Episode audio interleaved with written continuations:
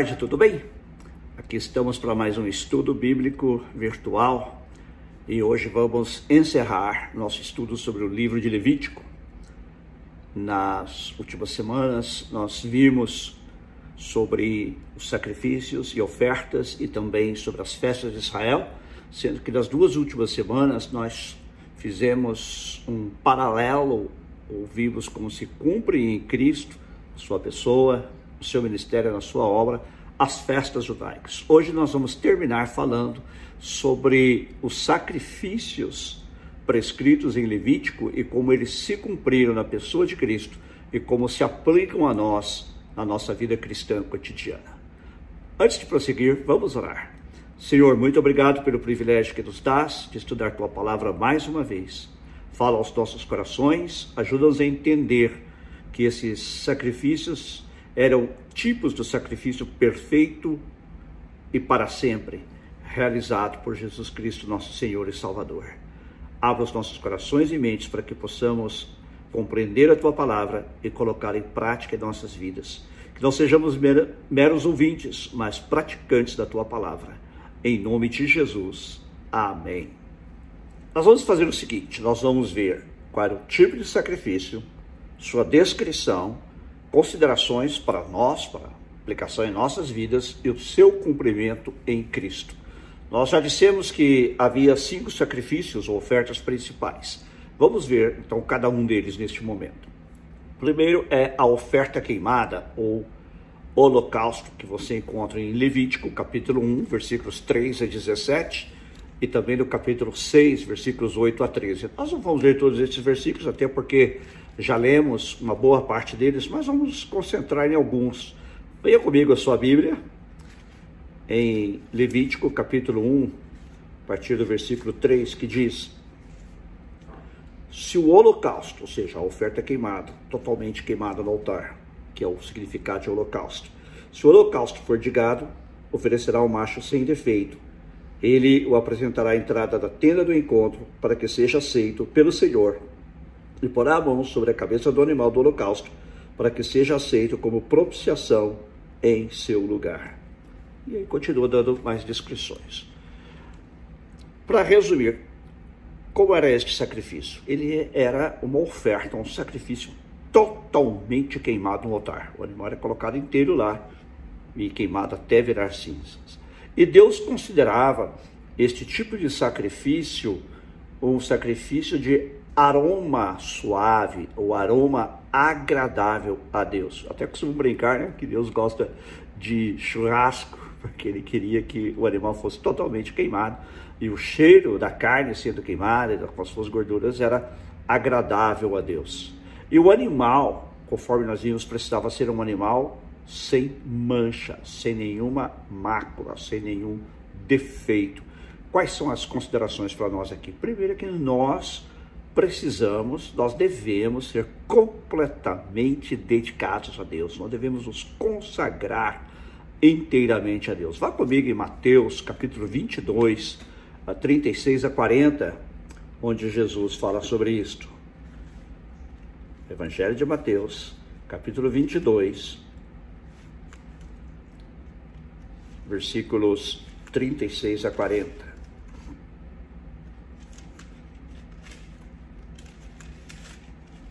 Está escrito assim. É a resposta de Jesus a alguém que lhe perguntou qual era o maior mandamento da lei. Ame o Senhor, seu Deus, de todo o seu coração, de toda a sua alma e de todo o seu entendimento. Este é o primeiro e maior mandamento. E o segundo, semelhante a ele, é: ame o seu próximo como a si mesmo. Estes dois mandamentos dependem toda a lei e os profetas. No primeiro mandamento, Jesus diz que é amar a Deus de todo o nosso coração, de toda a nossa alma, de todo o nosso entendimento, de toda a nossa força. Então, isto significa ser completamente dedicado, consagrado a Deus. Também em Efésios, capítulo 5, versículo 2, o apóstolo Paulo nos dá também uma palavra neste sentido. Efésios capítulo 2, ah, quer dizer, capítulo 5, versículo 2.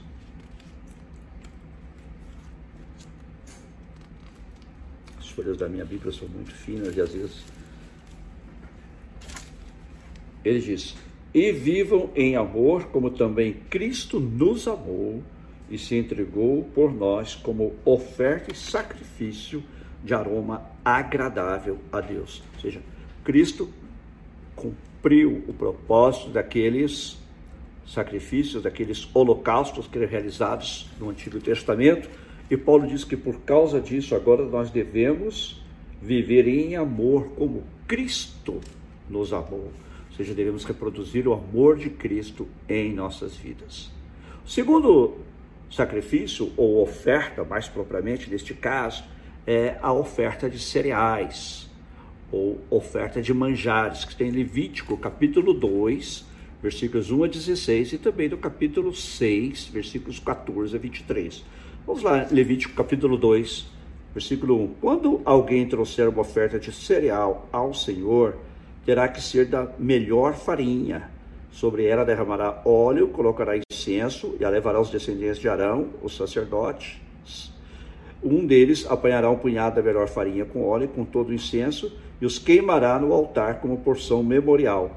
É oferta preparada no fogo de aroma agradável ao Senhor.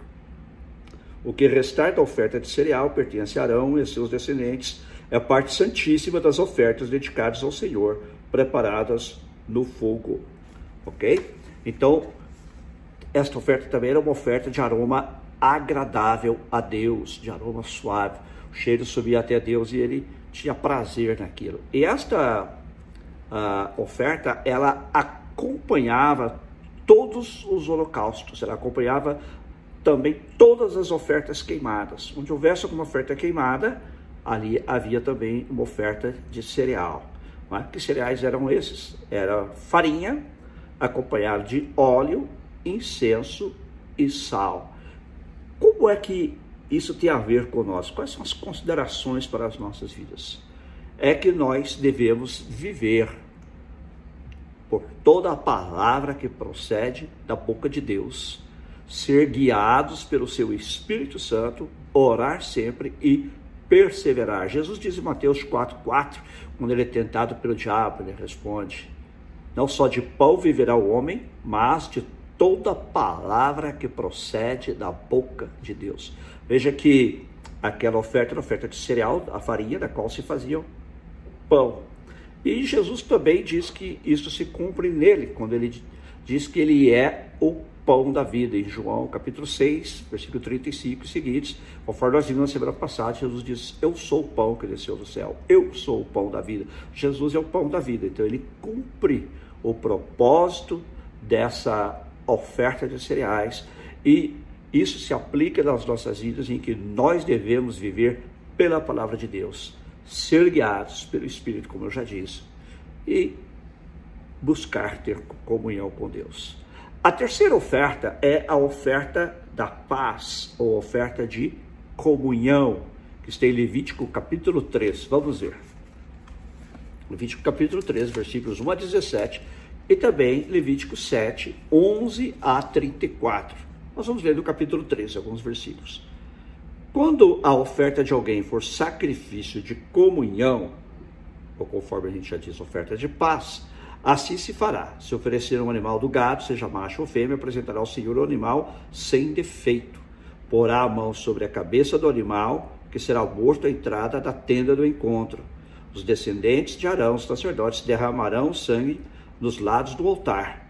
Desse sacrifício de comunhão, oferta preparada no fogo, ele trará ao Senhor toda a gordura que cobre as vísceras e está ligada a elas e os dois rins com a gordura que os cobre, que está perto dos lombos, e o lóbulo do fígado, que ele removerá junto com os rins. Os descendentes de Arão queimarão tudo isso em cima do holocausto, que está sobre a lenha acesa do altar, como oferta preparada no fogo de aroma agradável ao Senhor. É muito interessante que esta oferta, aquilo que restava dela, tirando estas partes que Deus exigia para si, eram comidas pelos sacerdotes que oferece, pelo sacerdote que oferecesse o sacrifício junto com a sua família e também o ofertante e sua família. Então essa também era uma oferta de aroma agradável a Deus, conforme vimos no texto, e ela provia uma refeição de comunhão, uma refeição comunal com carne para os sacerdotes e para aqueles que estavam ofertando, para aqueles que estavam apresentando a oferta. E havia três tipos de oferta de comunhão ou oferta de paz. Primeiro era a oferta de gratidão, quando a pessoa estava grata por alguma bênção recebida de Deus e ela queria então expressar a sua gratidão, ela queria dizer: Deus, eu estou tão agradecido por tuas bênçãos, então eu venho te trazer esta oferta. Nós também podemos fazer o mesmo hoje. Estamos gratos a Deus pela maneira como Ele tem cuidado de nós, pelo que Ele tem provido para nós. Podemos trazer-lhe algo, primeiramente as nossas vidas, claro, mas também podemos trazer algo a Deus em gratidão pelo seu cuidado. Ter, segundo lugar, era a oferta votiva, em que se fazia um voto a Deus. A pessoa queria dedicar a sua vida a Deus, ela queria ofertar uh, algo de sua vida a Deus, tá? então ela fazia um voto. Então, esta, esta oferta também tinha este efeito. E terceiro, era oferta voluntária, uma oferta de livre e espontânea vontade. A pessoa simplesmente queria fazer uma oferta a Deus. Não havia um motivo especial. Ela apenas queria se voluntariar, se entregar a Deus. Tá? Então, é entregar sua oferta a Deus. Então, ela vinha e trazia esta oferta, os sacerdotes faziam, e aí eles participavam todos daquela refeição. É como isso se aplica às nossas vidas? É que nós devemos dar graças a Deus ó, pelas nossas muitas bênçãos. Este domingo passado nós cantamos na igreja aquele hino que diz: Conta as bênçãos, conta quantas são, recebidas da divina mão. Conta as bênçãos, quantas quantas são, as de ver surpreso quanto Deus já fez. Olha que coisa linda. Quanto Deus já fez na sua vida, quanto Deus já fez na minha vida, na minha família, na sua família, todas as áreas das nossas vidas. Então, apenas por gratidão, a gente se entrega a Deus por gratidão. É? E como é que esta oferta se cumpre em Cristo? Cristo é a nossa oferta da paz. Certo? Nós podemos ser reconciliados com Deus somente através de Jesus. Que sentido Jesus é oferta da paz? É que nós estamos separados de Deus pelo pecado. A Bíblia é muito clara nesse sentido. É? O pecado nos separa de Deus. A Bíblia diz que Cristo morreu pelos pecadores para nos reconciliar com Deus. Então, nesse sentido, ele cumpre esta oferta, ele é a nossa oferta pela paz. Então, nós podemos agora ser reconciliados com Deus, porque pelo pecado nós nos tornamos inimigos de Deus. Mas agora somos reaproximados e reconciliados com Ele através do sacrifício de Jesus. Okay? Vamos para a próxima oferta. A oferta pelo pecado ou sacrifício pelo pecado. Vamos lá em Levítico. Está em Levítico capítulo 4, versículos 1 a 35 e também em Levítico capítulo 6, 24 a 30. Vou ler alguns versículos em Levítico 4. O Senhor ordenou a Moisés: Diga aos israelitas: quando alguém pecar sem intenção, fazendo o que é proibido em qualquer dos mandamentos do Senhor, assim se fará. Se for o sacerdote ungido que pecar, trazido culpa sobre o povo, trará o Senhor o novilho sem defeito como oferta pelo pecado que cometeu. Apresentará ao senhor o novilho a entrada da tenda do encontro, para, porá a mão sobre a cabeça do novilho, que será morto perante o Senhor. Então o sacerdote ungido pegará um pouco do sangue do novilho e levará à tenda do encontro. Molhará o dedo no sangue e o aspergirá sete vezes perante o Senhor, diante do véu do santuário. E depois também fala outras coisas referentes à, à oferta pelo pecado do sacerdote, mas também fala uh, da oferta se fosse a comunidade de Israel a partir do versículo, do versículo 13. Se for toda a comunidade de Israel que pecar sem intenção, fazendo o que é proibido em qualquer dos mandamentos do Senhor, ainda que não tenha consciência disso, a comunidade será culpada. Quando tiver consciência do pecado que cometeu, a comunidade trará um novilho como oferta pelo pecado e o apresentará diante da tenda do encontro. As autoridades da comunidade, seja os anciãos, uh, porão as mãos sobre a cabeça do novilho perante o Senhor, e o novilho será morto perante o Senhor. Então o sacerdote ungido levará um pouco do sangue do novilho para a tenda do encontro, molhará o dedo no sangue e os perderá sete vezes perante o Senhor, diante do véu. E outras instruções seguem aí. Ok? Então, basicamente, esta é a, esta é a instrução para uh, fazer uma oferta pelo pecado. Geralmente, essa não era uma oferta de aroma agradável, de aroma suave a Deus Somente a gordura e o sangue do animal é que eram oferecidos sobre o altar. Okay?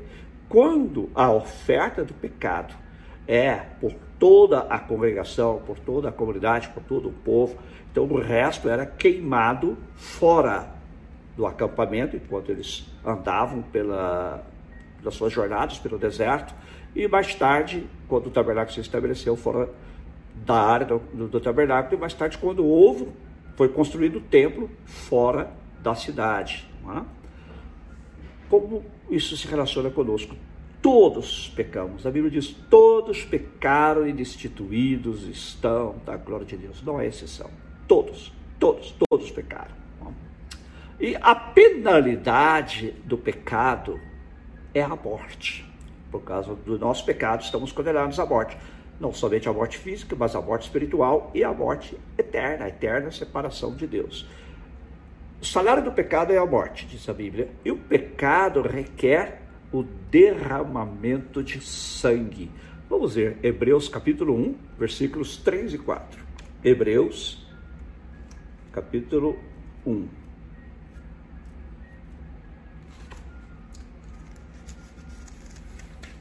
Versículos 3 e 4, que diz assim: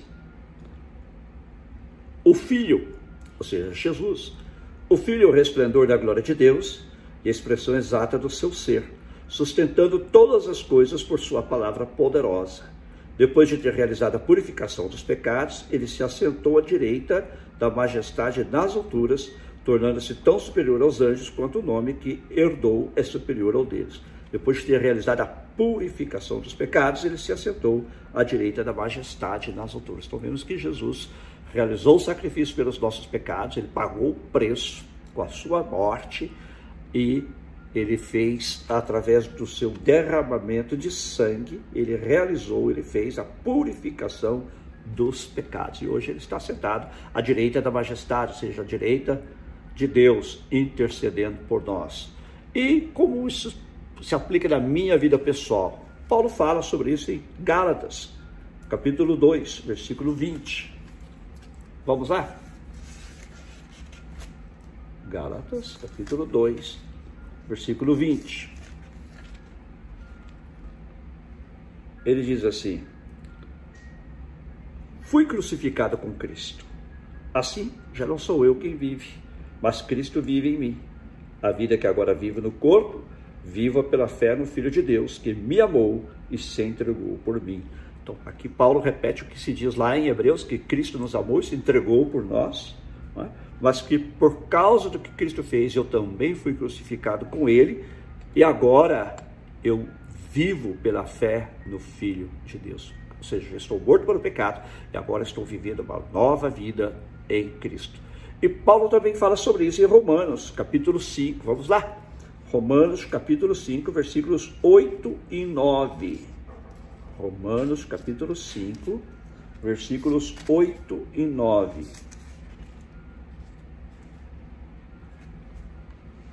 Mas Deus demonstra o seu amor por nós, em que Cristo morreu em nosso favor, quando ainda éramos pecadores. Então, Deus mostra a sua graça, seu favor para conosco em que Cristo morreu por nós, sendo nós ainda pecadores. Ou seja, Cristo morreu, conforme nós acabamos de falar, pelos nossos pecados, para que a condenação do pecado, que é a morte, já não pese e não pare sobre nós. E no versículo 9: Como agora fomos justificados por seu sangue, então agora estamos justificados dos nossos pecados, já não temos mais culpa diante de Deus, já não temos mais pecado diante de Deus. Como agora fomos justificados por seu sangue, muito mais ainda por meio dele seremos salvos da ira de Deus, ou seja, estamos salvos no presente e seremos salvos no futuro quando se manifestar a ira de Deus. Não pagaremos pelos nossos pecados, porque eles já foram pagos na cruz por Cristo e temos a garantia da vida eterna. Cristo é a nossa oferta pelo pecado. Ele se ofereceu em nosso lugar, pagou o preço da morte. Nós somos pecadores, mas ele se dispôs a pagar a penalidade da morte, que é a consequência do pecado, por nós. E interessante notar que Cristo foi crucificado fora da cidade, conforme estipulava esta oferta, quando a, a, oferta pelo pecado fosse feita em favor do povo. Como Cristo morreu em favor do povo, em favor de todos, então ele morreu crucificado fora da cidade.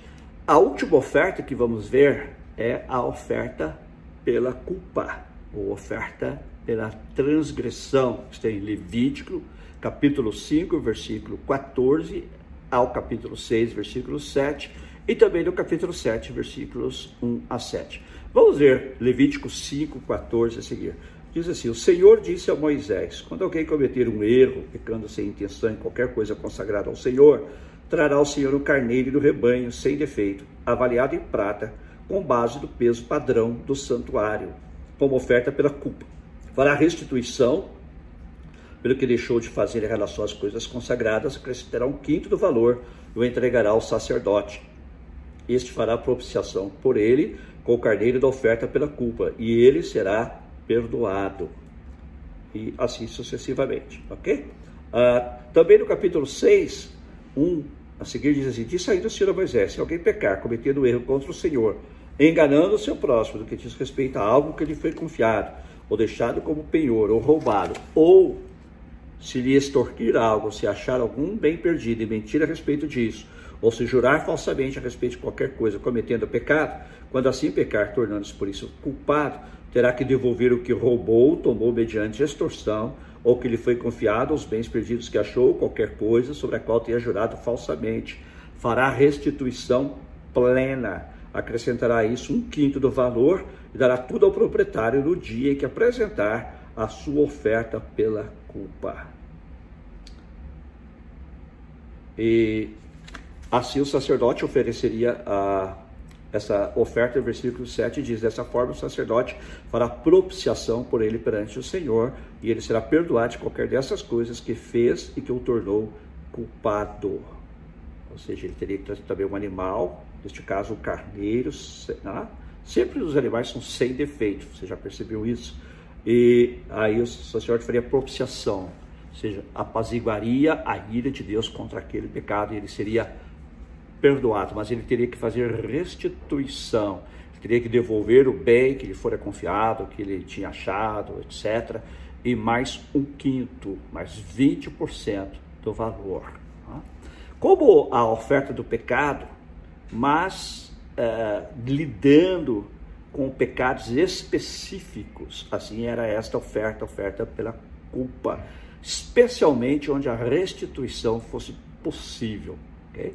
como se relaciona conosco. Nós devemos nos arrepender toda vez que pecamos. As regras da restituição nos ensinam a fazer o nosso melhor, a dar o melhor de nós mesmos para reparar, para corrigir o dano causado pelos nossos pecados. Não é que nós, no Novo Testamento, tenhamos que devolver algo com 20%, mas devemos fazer o melhor para restituir, para reparar o dano que tínhamos causado a alguém. E como isso se cumpriu em Cristo? Cristo morreu para que todo o pecado, todo o pecado, possa ser perdoado e coberto. Ou seja, quando Cristo morreu pelos meus pecados, eu aceitei como meu Salvador, todos os pecados que eu cometi até então foram perdoados. Mas Ele já fez provisão para que todos os meus pecados futuros também fossem perdoados. Então agora quando eu peco, eu confesso e sou perdoado por causa do sacrifício feito por Jesus, morrendo para que cada pecado, para que todo pecado pudesse ser perdoado e coberto. E assim nós podemos viver uma vida de comunhão com Deus. Fazendo então um breve resumo de tudo que a gente falou aqui hoje. É? Temos sacrifícios de aroma agradável, que são a oferta queimada, o holocausto, a oferta de cereais e a oferta de comunhão, ok? Uh, e as ofertas de sangue, que são a oferta, o sacrifício pelo pecado e a oferta pela culpa. Né? O cumprimento do Novo Testamento, conforme nós já, já falamos, é, da primeira, do holocausto, foi a oferta de Jesus, de si mesmo a Deus e a nós se aplica em nossa devoção a Deus. Eu citei Efésios 5:2, mas Efésios 5:1 também é muito importante nesse contexto, porque diz que nós somos e devemos proceder como filhos amados de Deus. Devemos ser imitadores de Deus. Imitadores de Jesus. Em Romanos 12, 1 e 2, Paulo diz assim: Rogo-lhes, pois, irmãos, pelas misericórdias de Deus, que apresente os seus corpos em sacrifício vivo, santo e agradável a Deus, que é o seu culto racional. E não se conforme com este mundo, mas transforme-se pela renovação da vossa mente. Do que é que Paulo está falando aqui? Ele está falando de um sacrifício das nossas vidas. Neste caso, ele está pensando no holocausto. Devemos colocar a nossa vida no altar de Deus e deixar-nos queimar inteiramente por Deus. Devemos deixar-nos consumir inteiramente por Deus e para Deus, consagrando-nos inteiramente a Ele, permitindo que Ele mude a nossa maneira de pensar, para que não pensemos mais como este mundo, mas que a cada dia a nossa mente se renove e passemos a desenvolver mais e mais a mente de Cristo, a pensar mais como nosso Senhor e Salvador. A oferta de cereal fala de nós trazermos a Deus as nossas bênçãos. Tá? Ser agradecido a Deus por tudo e trazermos a Ele as nossas bênçãos. Quero mencionar aqui rapidamente Romanos 8, 9 Vamos lá, se você tem a sua Bíblia, Romanos 8, 9. Que diz: Entretanto, vocês não são, estão sob o domínio da carne, mas do Espírito, se de fato o Espírito de Deus habita em vocês. E se alguém não tem o Espírito de Cristo, não pertence a Cristo. Então, nós somos dele e devemos trazer, apresentar a Deus as, as nossas bênçãos. É? A oferta de comunhão celebra também as nossas bênçãos de Deus, aquilo que recebemos de Deus. Jesus falou assim: Olha, eu vim para que tenham vida e a tenham em abundância. Essa é a maior de todas as bênçãos que nós podemos receber de Deus. Às vezes a gente pensa em bênçãos, pensa em coisas materiais, dinheiro, trabalho, ou saúde, até mesmo a família, tudo isso é importante, mas a maior de todas as bênçãos é a vida abundante que Jesus nos dá, que só temos dele, a vida em plenitude. E os sacrifícios de sangue, primeira oferta do pecado, já falamos, esta oferta fala do sacrifício de Jesus pelos nossos pecados, que ele morreu pelos nossos pecados. Queria ler mais duas passagens com você. Primeira Pedro, capítulo 1, versículos 18 e 19. Vamos lá. Primeira Pedro, capítulo 1, versículos 18 e 19. Diz assim: Pois você sabe que não foi por meio de coisas perecíveis, como prata ou ouro, que vocês foram redimidos da sua maneira vazia de viver, transmitida por seus antepassados, mas pelo precioso sangue de Cristo, como de um cordeiro sem mancha e sem defeito. Olha que coisa maravilhosa. Nós não fomos redimidos por ouro, prata, ou nem mesmo pelas nossas boas obras, senão pelo sacrifício de Jesus, através do sangue que ele derramou precioso sangue de Cristo, como de um cordeiro sem mancha e sem defeito. E agora eu quero compartilhar ainda segundo aos Coríntios, capítulo 5, versículo 21, que é uma passagem relacionada. Romanos 5, quero dizer, segundo aos Coríntios 5, versículo 21. texto muito conhecido que diz: Deus tornou o pecado por nós aquele que não tinha pecado, para que nele nos tornássemos justiça de Deus. Ou seja, Cristo não tinha pecado, mas lá na cruz, de alguma maneira, Deus o tornou pecado por você e por mim, pelos nossos pecados, para que nele nós fôssemos tornados justiça de Deus, nós pudéssemos ser justificados por Deus diante de si mesmo, para assim termos a vida eterna. E a última uh, oferta, oferta ou sacrifício pela culpa, que fala não só do nosso relacionamento com Deus, mas também do nosso relacionamento um com o outro, uns com os outros. É? E a propósito disso, Mateus nos fala algo muito importante. É Jesus que está falando, na verdade, Mateus capítulo 5, versículos 23 e 24. Mateus 5, 23 e 24. Que diz assim: Portanto, se você tiver apresentado sua oferta diante do altar e ali se lembrar de que seu irmão tem algo contra você, deixe sua oferta ali diante do altar Vá primeiro reconciliar-se com seu irmão, depois volte e apresente a sua oferta. Aqui Jesus nos mostra claramente a importância da reconciliação com o nosso irmão. Quando você traz a sua oferta diante de Deus, você se lembra de que o irmão tem alguma coisa contra você, deixa a sua oferta diante do altar, vá se reconciliar com seu irmão e depois apresente sua oferta. Não é como alguns pensam, ok, então se eu te, me lembro que o meu irmão tem alguma coisa com você, não vou apresentar a oferta. Jesus não disse isso. ou vou levar a oferta de volta. Não, ele disse assim: preste atenção. Quando você estiver apresentando sua oferta e ali se lembrar de que seu irmão tem algo contra você, deixe sua oferta ali, diante do altar. E vá primeiro reconciliar-se com seu irmão. Então você vai se reconciliar com seu irmão, mas a oferta fica lá. Depois volte e apresente sua oferta. Amém? Espero que você tenha sido abençoado nesta tarde, nesta noite por este estudo da palavra de Deus com muitas ah, aplicações práticas para as nossas vidas. Eu disse não, que o livro de Levítico parece um livro chato de se ler, mas quando você começa a olhar por essa perspectiva e passa a entender melhor estas, eh, estes significados e seus tipos, como estas ofertas e sacrifícios representam, não é?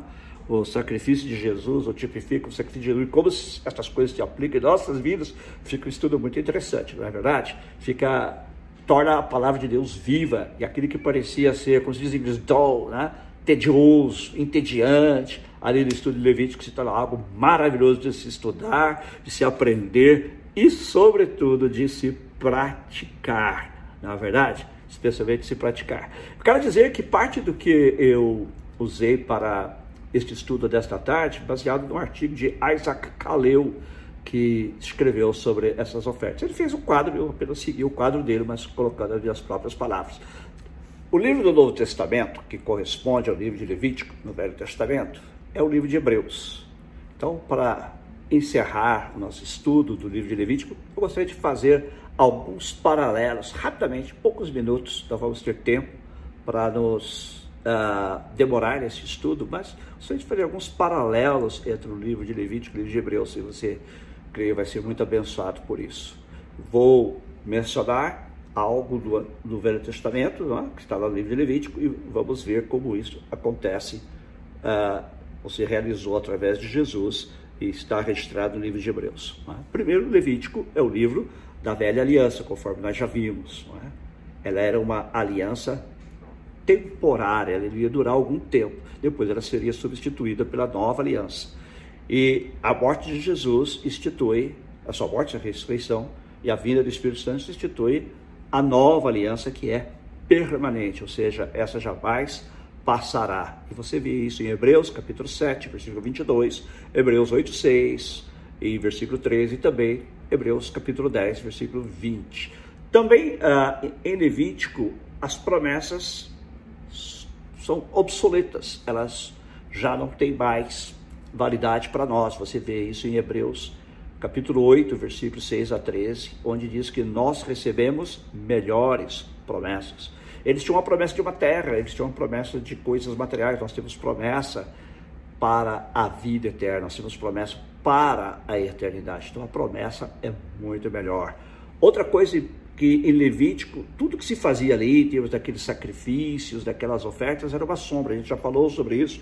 O apóstolo Paulo né, declara lá em Colossenses 2, 16, 17, que todas essas coisas, aquelas festas como os sábados, as luas novas, e todas aquelas festas, todos aqueles sacrifícios eram sombra das coisas futuras, ou seja, um tipo, apontavam para o verdadeiro, para aquilo que viria.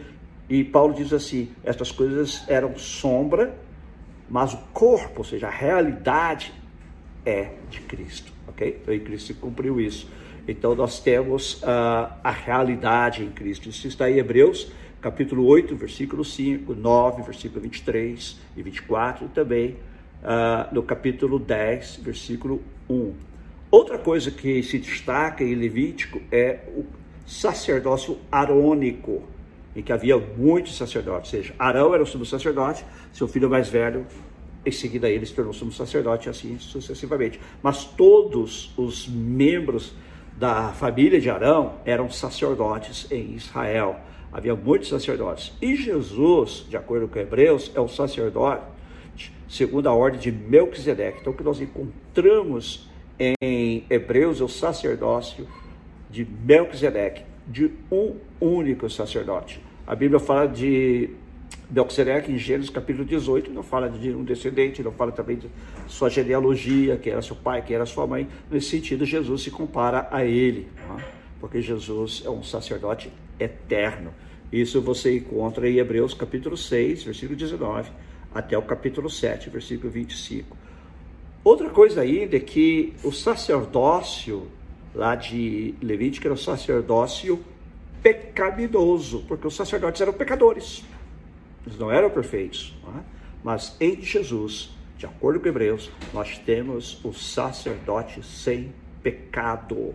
Está em Hebreus capítulo 7, versículo 26 e 27, e capítulo 9, versículo 7. Eu estou lhe dando essas passagens para que depois você possa fazer o seu próprio estudo bíblico e verificar cada uma dessas passagens. Outra coisa, em Levítico, o sacerdote era, sacerdócio era limitado pela morte, porque os sacerdotes eram seres humanos, como você e eu e eles morriam e então ressuscitavam, estão aguardando ainda a ressurreição, aqueles que foram fiéis a Deus. Em Hebreus nós encontramos um sacerdócio que é para sempre, porque Jesus é sacerdote para sempre, porque ele morreu, ressuscitou e vive para sempre. Isso está em Hebreus, capítulo 7, versículos 16, 17, 23 e 24. Também no, no livro de Levítico você encontra que eram requeridos sacrifícios diários, tinha que se fazer sacrifício todos os dias. Não é? E Hebreus capítulo 7, versículo 27, capítulo 9, versículos 12, 25, 26. Também no capítulo 10, versículo 9, versículos 10 e 12, diz que Jesus fez um sacrifício uma vez por todas. Eu já falei sobre isso, mas deixe-me reenfatizar. Jesus ofereceu um sacrifício único que dura para sempre. Okay? Então não há necessidade de mais sacrifícios. Não há necessidade de que se repita o sacrifício de Cristo. Ele foi feito uma vez para sempre. Outra característica que em Levítico era o sacrifício, era o sacrifício de animais. É? Enquanto que no Novo Testamento, em Hebreus, nós vemos que o sacrifício, sacrifício do Filho de Deus, isso está em Hebreus, capítulo 9, versículo 11 a 15, e também, ah, desculpa, Hebreus capítulo 9, versículo 11 até o capítulo 15, versículo 26, e no capítulo 10, 4 a 10 e o versículo 19. É o sacrifício do próprio Filho de Deus. Por isso já não precisamos mais oferecer animais, não precisamos trazer qualquer tipo de animal para ser sacrificado a Deus. Ah, Outra coisa que se nota em Levítico é que os sacrifícios eram contínuos. Eles tinham que ser oferecidos diariamente, portanto, eram contínuos. E mesmo o sacrifício que fosse realizado por uma pessoa pelo seu pecado, mais para frente ela teria que realizar outro, porque cometeria mais pecados. Porém, Hebreus 10, versículos 11 a 14, versículo 18, nos diz que não são mais necessários sacrifícios. Uma vez que o sacrifício de Jesus foi perfeito, uma vez que ele é um sacrifício que ele se ofereceu, diz Hebreus, pelo, pelo Espírito eterno, uma vez que o seu sacrifício de si mesmo foi um sacrifício de alguém sem pecado, e foi um sacrifício de uma vez por todas, não há mais necessidade de sacrifício. Às vezes as pessoas fazem sacrifício, vão me sacrificar para ver se Deus vai me abençoar, para ganhar o favor de Deus. Não, você não precisa fazer isso. O sacrifício que tinha que ser feito por você já foi feito por Jesus no Calvário. Então não há necessidade de mais sacrifício. Receba pela graça e receba pela misericórdia de Deus através da fé. E outra coisa que a gente vê no livro de Hebreus, e com essa terminaremos, é o sacrifício da expiação. A expiação era anual. Todo ano era necessário fazer um sacrifício o dia de Yom Kippur, o dia da expiação, primeiro em favor do sacerdote, depois em favor de, outro em favor de todo o povo. E em Hebreus capítulo 7, versículo 25, capítulo 9, versículo 12 e 15, e também no capítulo 10, versículos 1 a 4 e 12, nós vemos que Jesus fez eterna propiciação. Uma propiciação eterna. Não há necessidade de se fazer nenhum outro sacrifício. Tem mesmo o sacrifício anual pelo perdão dos pecados do povo, ou pelos seus pecados pessoais, ou pelos meus. Não. Nossos pecados estão perdoados pela graça de Deus através do sacrifício de Jesus. Apropie-se você também do sacrifício de Jesus. Se você ainda não recebeu a Jesus Cristo como seu único Senhor e Salvador, eu quero orar com você neste momento. Repita comigo esta oração. Diga: Senhor Jesus, eu creio que tu ofereceste o sacrifício perfeito em meu lugar na cruz do Calvário. E neste momento, reconheço que sou pecador e te recebo como meu Senhor e Salvador. Perdoa-me todos os meus pecados e dá-me teu perdão e a vida eterna em ti, através do teu sacrifício perfeito. Em nome de Jesus. Amém. Deus te abençoe. Se você fez esta decisão por Jesus, nos deixe saber. Mande-nos uma mensagem aí pelo Facebook ou pelo YouTube, ou então uma mensagem privada no meu Facebook, tá bem? E nós assim nos alegraremos com você estaremos orando também por você. Agora eu gostaria de orar com todos para encerrarmos este uh, estudo bíblico maravilhoso e orar por você pela sua família. Amém? Vamos orar. Pai, te agradeço por cada pessoa que nos está assistindo e te peço que abençoes a todos. Ó oh, Senhor, tu conheces as necessidades de cada vida, tu conheces as necessidades de cada família, e tu és um Deus abençoador, um Deus que tem prazer em prover para seus filhos. Estende a tua mão para abençoar a cada vida, para suprir todas as necessidades materiais, financeiras, emocionais, de saúde e de toda e qualquer outra natureza, Deus. Abençoa-nos em tudo e ajuda-nos a ser fiéis a Ti. Em nome de Jesus. Amém. Mais uma vez, é um prazer estar com você. Deus te abençoe ricamente. Até domingo, se Deus quiser, no nosso culto às 5 horas da tarde, novo horário, não se esqueça. Aí no Facebook da Pibra, do meu Facebook, no Facebook de Cristina Albanês, também no YouTube da Pibra e também às terças a nossa cela virtual e quintas o nosso estudo bíblico virtual. Deus te abençoe.